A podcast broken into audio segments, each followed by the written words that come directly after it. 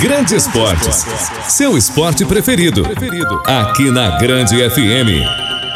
Bem-vindos ao podcast Grande Esportes, que nesse episódio vai falar sobre o futebol feminino no Brasil. O futebol feminino no Brasil tem uma história de lutas, desafios e conquistas. Desde a sua legalização, há apenas 26 anos, as mulheres têm enfrentado preconceitos e adversidades para poderem jogar o esporte que amam. Mas as coisas estão mudando. Nos últimos anos, a Confederação Brasileira de Futebol CBF tem tomado medidas para fortalecer o futebol feminino com a criação de novos campeonatos e regras que visam o aumento de investimento nos clubes. Para entender mais sobre a realidade do futebol feminino no Brasil, vamos ouvir histórias inspiradoras de mulheres apaixonadas pelo esporte. Vamos conhecer mais sobre a origem, a trajetória e as perspectivas do futebol feminino no Brasil e valorizar o talento e a dedicação das jogadoras que estão lutando por seu espaço neste esporte tão amado. Fique com a gente. O podcast Grande Esportes, Futebol Feminino, rumo à igualdade, está entrando no ar e desejamos que você aproveite de forma significativa nosso conteúdo. Grande Esportes. Esporte é vida, esporte é saúde. O futebol feminino é uma modalidade que está ganhando cada vez mais espaço no Brasil e no mundo. É muito importante dar cada vez mais visibilidade às mulheres que sonham em serem grandes jogadoras. Afinal de contas, elas são tão talentosas e merecem os mesmos direitos que os homens nesse esporte. Futebol feminino já é jogado no Brasil há mais de 100 anos. Entretanto, foi legalizado há apenas 26 anos. Antes disso, acredite, o jogo era praticado de maneira escondida. Foi só no ano de 1983 que surgiram os primeiros times profissionais no Brasil: o Radar, no Rio de Janeiro, o Saad, de São Paulo. Na década de 90, times grandes começaram a aparecer no cenário feminino, como São Paulo e o Santos. O primeiro campeonato brasileiro de futebol feminino organizado pela Confederação Brasileira de Futebol, CBF, aconteceu no ano de 2013. Hoje, o calendário do futebol feminino também conta com a segunda divisão do brasileiro e também com competições de base, com o recém-criado Brasileiro Sub-18. Antes de falarmos mais do atual cenário do futebol feminino no Brasil ou de tempos mais recentes, vamos trazer um breve relato dos primeiros registros da modalidade aqui no Brasil. De acordo com as informações, até os anos 40, o futebol feminino era tratado como uma performance ou show e não como uma partida. Confira! As primeiras referências de partidas de futebol disputadas por mulheres surgiram nos anos 20. Os registros de jornais mostram a prática, ainda de forma muito tímida, no Rio de Janeiro, São Paulo e Rio Grande do Norte. Pode parecer piada, mas o circo traz alguma das primeiras referências do uso das palavras futebol feminino. Era tratado como uma performance, um show, não uma partida. Até a década de 40, o futebol entre mulheres estava longe de clubes ou grandes ligas. O que se sabia era de práticas periféricas do esporte. Não há registros de uma seleção. Apesar de ainda não ser proibida, a modalidade era considerada violenta e ideal apenas para homens. Após 1940, o cenário principiou uma tímida mudança. Tivemos neste momento jogos entre mulheres no Pacaembu, por exemplo. Em vez de fomentar a prática, essa visibilidade gerou revolta em parte da sociedade. As notícias sobre mulheres jogando futebol provocaram esforços da opinião pública e autoridades da época para a proibição. A primeira proibição ocorreu através de um processo de regulamentação do esporte no Brasil. Criou-se o CND, Conselho Nacional de Desportos. Na época, sob a alçada do Ministério da Educação. Em 1941, os debates sobre profissionalização e amadorismo começaram a ter mais força. Foi assim que a temática dos esportes femininos se tornou uma demanda do CND. Foi então instituído um decreto-lei 3199, artigo 54, o texto trazia de forma mais geral que as mulheres não deveriam praticar esportes que não fossem adequados à sua natureza. Apesar de não ser citado nominalmente, o futebol estava ali inserido. Em 1965, já no governo militar, o decreto-lei é novamente publicado, desta vez de forma mais detalhada, assim como em 1941 circulam novas notícias de mulheres jogando futebol de forma clandestina, por conta da proibição. Poucos registros foram resgatados até hoje. Desta vez, a deliberação cita especificamente a modalidade. O Decreto-Lei número 3199 de 14 de abril de 1941, às mulheres não se permitirá a prática de desportos incompatíveis com as condições de sua natureza devendo para este feito o Conselho Nacional de Desportos baixar as necessárias instruções às entidades esportivas do país. Apenas no fim da década de 70 foi revogada a lei que proibia as mulheres de jogarem futebol. É o início de uma nova jornada para a modalidade entre as mulheres. A história do futebol feminino no Brasil foi revestida com os mais diversos desafios ao longo dos anos, e a prática do esporte no país carrega muita luta, perseverança, garra e principalmente vontade vontade de crescer e de ter seu tão merecido reconhecimento, pois até pouco tempo atrás era dominado por homens. Nos últimos anos, a Confederação Brasileira de Futebol, a CBF, vem estimulando o fortalecimento da modalidade, com medidas como a criação de novos campeonatos oficiais e regras que visam um maior investimento por parte dos clubes. Em 2022, por exemplo, a CBF deu início a mais uma competição nacional de futebol feminino, o Brasileirão Feminino A3, uma espécie de terceira divisão com a criação da nova categoria, o número de equipes femininas filiadas à CBF para a disputa de campeonatos oficiais saltou de 54 para 62. A presença da mulher no esporte sempre foi alvo de preconceitos. Mesmo no país do futebol, ainda parece inconcebível uma menina preferir a bola a uma boneca. O futebol não é um esporte masculino. Ele é apenas um ambiente hostil às mulheres, algo que precisa ser mudado, visto que não existe mais lei que proíba a presença feminina. Vamos ouvir agora três gerações diferentes de mulheres apaixonadas pelo futebol feminino que nos falam dos desafios, lutas e inspirações que as levam a seguir nesta modalidade esportiva.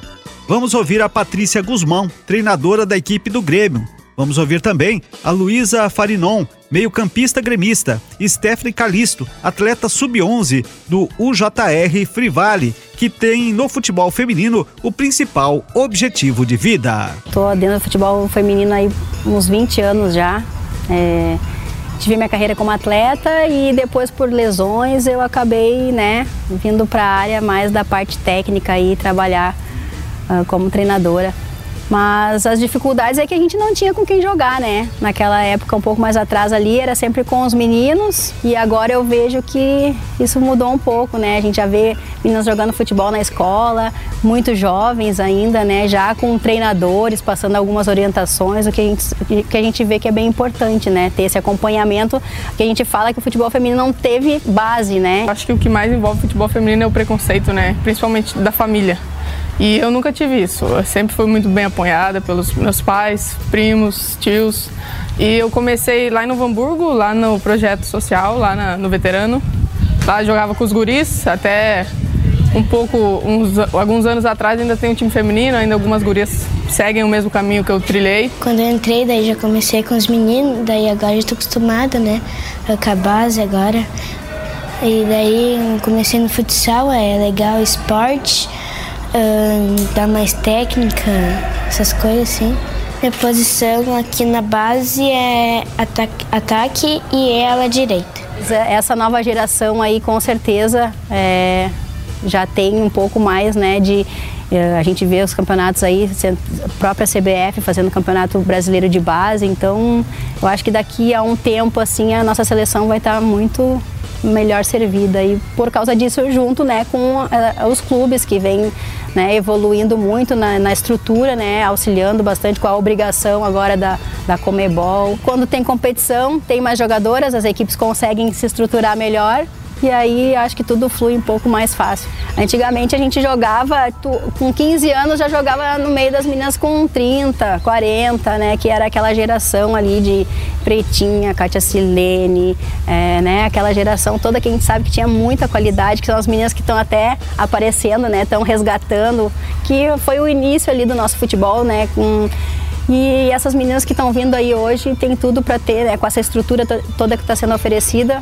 é, conseguirem desenvolver muito mais. Né? A gente já vê uma geração aí de 11, 12 anos que as meninas jogam muita bola. É, eu, tipo, ali eu marco aqui, ali, que eu marco ali e um marco ali, que daí dá, é, que nem se fala espelho, que um marca um e o outro marca outro. A primeira seleção feminina foi convocada pela CBF no ano de 1988 Uma curiosidade é que a seleção foi composta apenas por jogadoras do supracitado time Radar.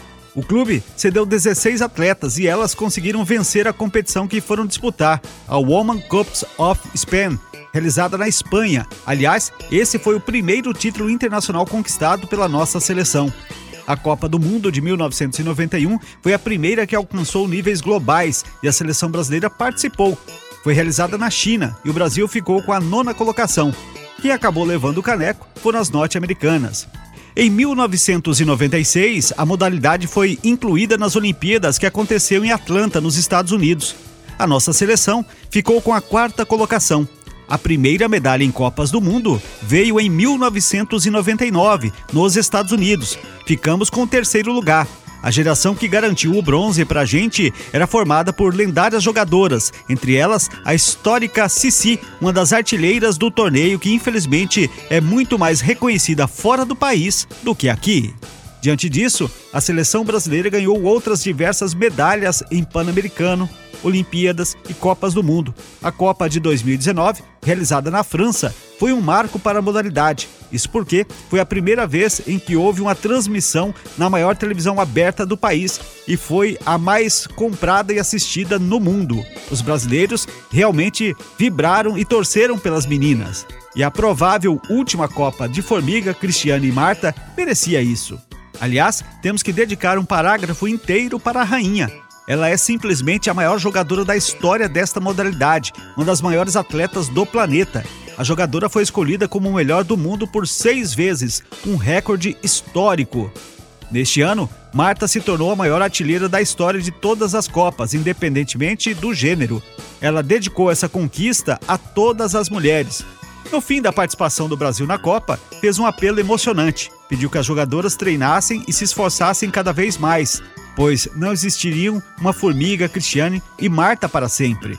Marta, eleita seis vezes a melhor jogadora do mundo, nos fala agora que, mesmo com a idade exigindo cada vez mais, ela não pensa em parar tão cedo e fala também que trocaria todas as suas conquistas pessoais pelo reconhecimento e valorização do futebol feminino no Brasil. Pô, tem uma formiga aí com 38 tá arrebentando, foi para o PSG e tá, tá jogando super bem, então ela é minha inspiração, uma das pessoas que, que eu tenho como inspiração para chegar numa idade, não 38, mas 31, 34, 35 tá ótimo e daí depois a gente pensa aí. Ainda sofro, mas assim, o preconceito hoje é bem menor. Porém, na época que eu comecei era muita era muita eh, diferença assim, tipo, você vê um, um menino ir pro campo jogar bola, a galera achava legal, isso aqui, aquilo era maneiro e tal, mas quando me viam no meio deles lá jogando, achava aquilo um absurdo. Então, eu sofri bastante preconceito, principalmente na minha infância. Eu trocaria até mesmo todos os prêmios, porque você ganhar é, como, ganhar cinco vezes consecutiva como a melhor jogadora e mesmo assim ter dificuldade dentro do seu país para que o esporte cresça é uma coisa que te decepciona. Mas eu gostaria que não fosse necessário a gente ter que trocar uma coisa ou a gente ter que ganhar algo para que a coisa mude, entendeu? Essa é a nossa vontade, que não seja necessário isso. Você tem que dar estrutura para que a gente chegue bem nas competições, é, para que a gente realmente possa competir de igual com as grandes seleções que, que tem mundo afora aí. As ligas femininas já existem, mas em muitos países, como o Brasil, ainda são incipientes.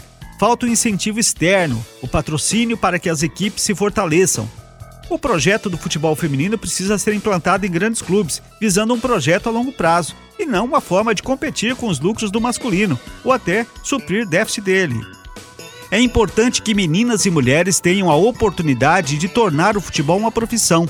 Mulheres como Marta, Cristiane e Formiga chegaram ao topo e se tornaram ídolas, mas muitas meninas precisaram desistir no meio do caminho por falta de investimento. No continente sul-americano como um todo, o avanço de competições entre seleções femininas de futebol também é notável. Tendo o Campeonato Sul-Americano de Futebol Feminino, organizado pela Comebol e também conhecido como Copa América Feminina. Mesmo ainda longe da valorização devida, o futebol feminino no Brasil domina a preferência de atletas de outros países da América do Sul, que cada vez mais buscam espaços nos clubes brasileiros para trilhar suas carreiras, como é o caso de Augustina Barroso, jogadora argentina que já atuou por diversos clubes brasileiros, entre eles Palmeiras e Flamengo. Ouça o que ela diz a respeito do futebol feminino no Brasil. Acho que o primeiro contato que eu vi que o Brasil estava muito na frente da gente foi no Sul-Americano, ah, no Sub-17 e Sub-20. Aí sempre que a gente enfrentava o Brasil, a diferença era absurda, então eu falei, se são elas que estão na frente, para lá onde eu tenho que ir. O primeiro ano foi bastante difícil, eu não falava nada em português e é, queria me fazer entender, mas não conseguia. E o Brasil tem isso. O clima, a música, vocês são alegres constantemente. E talvez vocês não percebem isso porque já são daqui, mas para quem vem de fora muda totalmente. E realmente eu fui para a Inglaterra, fui para a Espanha, mas o Brasil sempre me chama. Tu começaste lá no Urquiça, antes de vir para o Brasil. Uh, conta pra gente, tu consegue acompanhar o futebol feminino para além da seleção uh, da Argentina, né? Como tá a evolução? Tá porque de fora a gente tem a impressão de que tá a passos muito mais lentos do que aqui no Brasil, né? A coisa tá demorando muito mais para acontecer. Por isso mesmo que a gente vê essa disparidade em competições como a Comebol Libertadores, por exemplo, né? Sim, a primeira mudança grande que eu vi realmente foi depois do Mundial. É, acho que essa fase foi um, um, ponto que marcou bastante o futebol feminino na Argentina.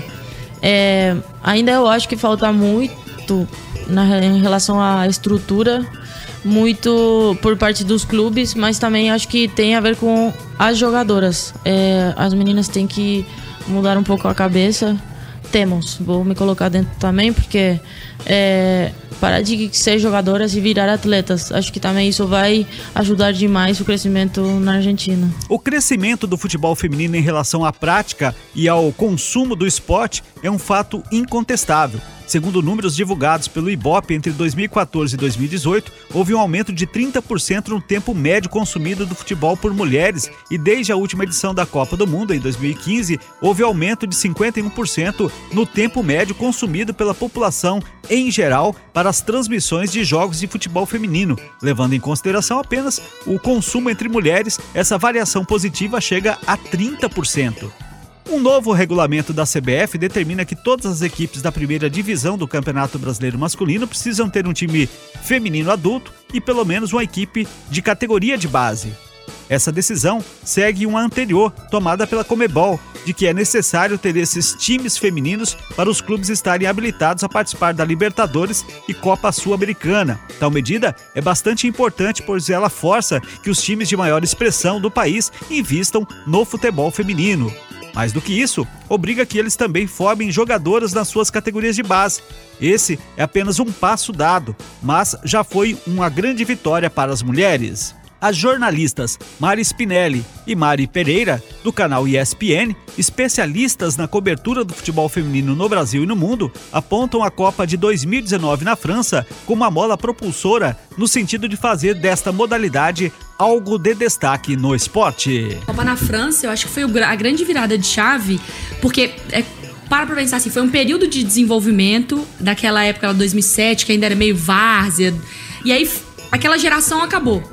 Geração até que o Brasil sofreu muito quando a Marta começa a ficar mais velha, Formiga, obviamente. Ela dá aquela entrevista cobrando as mais novas, né? Isso. né? E, e, aí eu acho que 2019 foi uma época de consolidação de todo um trabalho, principalmente do futebol europeu, que vinha acontecendo e a gente não sabia direito porque não tinha transmissão. Cara, quando começou a Copa, a gente que nunca assistia falando: o que, que é isso? Gramado bom, iluminação boa, estádio lotado, um futebol acontecendo. Cara, tava acontecendo paralelamente a Copa de 19, a Copa América masculina, que o Brasil ganhou. Cara, tinha jogo que eu ficava desesperada da ver da Copa América masculina, porque campo ruim, a bola não rolava. E aí você assistiu os Estados Unidos e Inglaterra numa semifinal de Copa Feminina, você fala, porra, é isso. Sabe? Aí as pessoas falaram assim, gente, existe jogo em alto, alto nível. Então, dali, a Copa ela fez uma virada e os campeonatos cresceram. A primeira Iberdrola, que é o campeonato espanhol, o Women's Super League, que é o campeonato inglês. Todos esses campeonatos A partir da Copa de 19 foram, sabe, se consolidando Arsenal, Chelsea, Bayern, é, Roma, Milão. Todo mundo foi criando o seu time e falou, porra, tem um mercado maneiro acontecendo aqui. A Copa já deu um baita de um lucro. E aí, o Campeonato Brasileiro, feminino, acho que teve um. A Copa foi um empurrão, sabe? De patrocínio que a partir de agora tá fluindo mais, Legal demais. mais naturalmente, assim. Eu acho que é, o marco de 2019, ele é muito também como o produto futebol feminino passou a ser visto. Que passou a ser visto como um produto. Então as empresas querem investir. A FIFA fez tudo de caso pensado. Essa Copa do Mundo ela foi muito bem planejada pela FIFA para ser um marco mesmo é, de entretenimento, de venda, de marketing, de produto, de mídia, de torcida. Então foi tudo muito ajeitadinho, tudo muito amarrado para que 2019 fosse um marco. E a FIFA tem é, diversas obrigatoriedades, né, dos clubes com o feminino. E aqui pra gente muito por conta da Libertadores, times que jogam Libertadores masculina precisam ter é, um time, time feminino. e aí a gente debate sobre fazer por obrigação e faz de qualquer jeito, mas a obrigação é um pé na porta para né, alertar. E aí, a partir do momento que o futebol feminino ele passa a ser visto como um produto, o time que não viu isso fica, pô.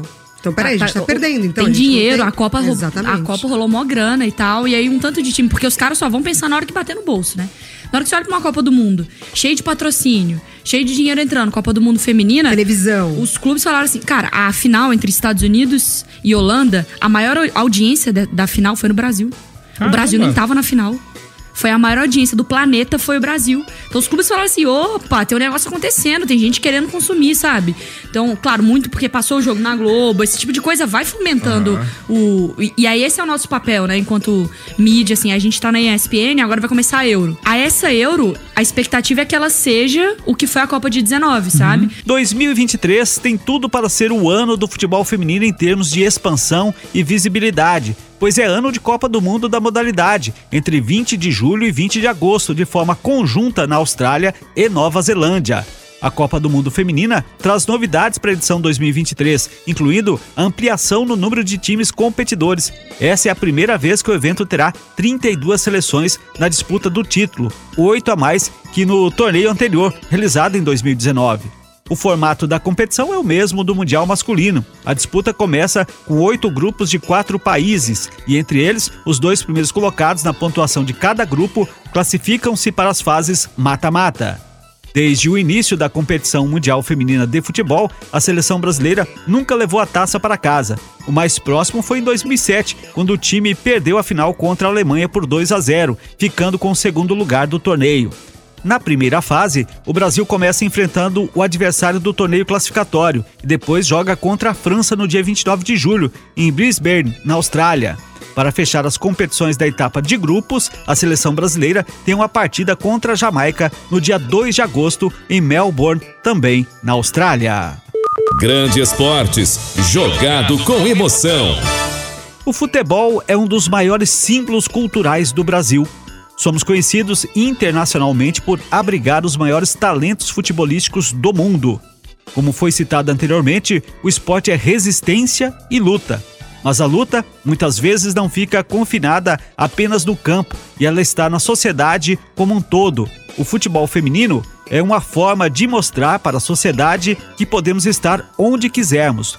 Do mesmo jeito que há muitos talentos masculinos no futebol, há também no feminino, afirma Gláucia Cristiano, uma das mais importantes expoentes do futebol feminino no Brasil. A verdade é que cada vez mais atletas estão sendo descobertas e elas estão se profissionalizando e defendendo times consagrados dentro do país e fora dele. Desta forma, o empoderamento feminino é um fator decisivo para tirar os sonhos destas meninas e mulheres do papel. O futebol feminino, mais do que um esporte, é um símbolo de resistência e superação de preconceitos. Afinal, quem nunca ouviu a frase: futebol feminino é coisa de menina? Pois é, a verdade é que o esporte pode ser de quem quiser, crianças, adultos e idosos de todos os gêneros. Por isso, pratique esportes, pratique saúde. Esse foi o podcast Grande Esportes, disponível no grandefm.com.br ou na sua plataforma de áudio preferida. Siga nosso podcast nas redes sociais, assine nosso podcast, se inscreva em nossos canais e favorite nosso conteúdo. Assim você será notificado toda vez que tivermos novidades. Esperamos que você tenha gostado deste conteúdo e em breve novos episódios estarão à sua disposição. Você conferiu Grande Esportes, seu esporte preferido. Aqui na Grande FM